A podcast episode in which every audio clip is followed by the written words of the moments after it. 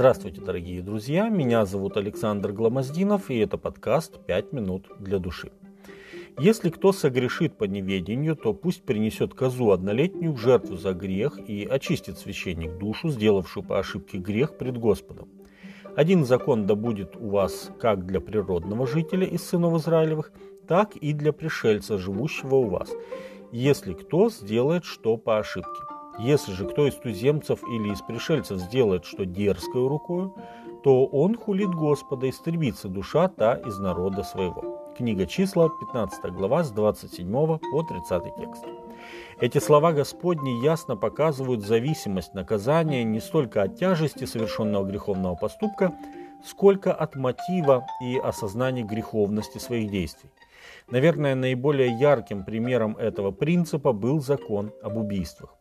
Если человек убил другого случайно, не желая ему зла, например, на стройке, выронив из рук кирпич на его голову, то в таком случае суд оправдывал его, но он должен был жить в особом городе убежище до смерти первосвященника. Книга числа, 35 глава, с 22 по 28 текст. Но если человек преднамеренно убил другого, город убежища был недоступен для него. Общество осуждало такого человека на смерть числа 35 глава с 16 по 21 текст. Разделение на грехи по ошибке и грехи осознанные, или так называемые грехи поднятой руки, было обусловлено с одной стороны знанием человеком закона Божьего, а с другой его степенью готовности приступить этот закон. В принципе и сегодня преступления совершаются либо по незнанию законов, либо вопреки им. Так вот, После одного вопиющего случая греха дерзости, совершенного одним израильтянином в пустыне, Господь дает особую заповедь всему народу, с тем, чтобы напоминание о Божьих заповедях всегда было пред глазами всякого еврея.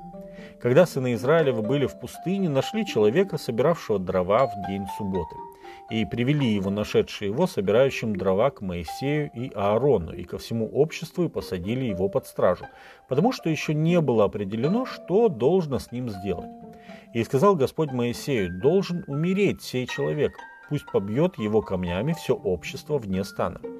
И вывело его все общество вне стана, и побили его камнями, и он умер, как повелел Господь Моисею.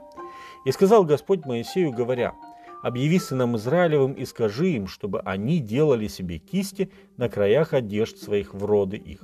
И в кисти, которые на краях вставляли нити из голубой шерсти, и будут они в кистях у вас для того, чтобы вы, смотря на них, вспоминали все заповеди Господни и исполняли их.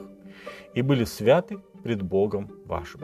Книга числа, 15 глава, с 32 по 40 текст.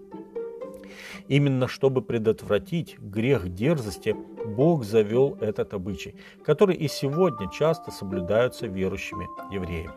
Отдельного внимания стоит упоминание Иисусом Христом этого обычая, который фарисеи первого века превратили в религиозный фарс.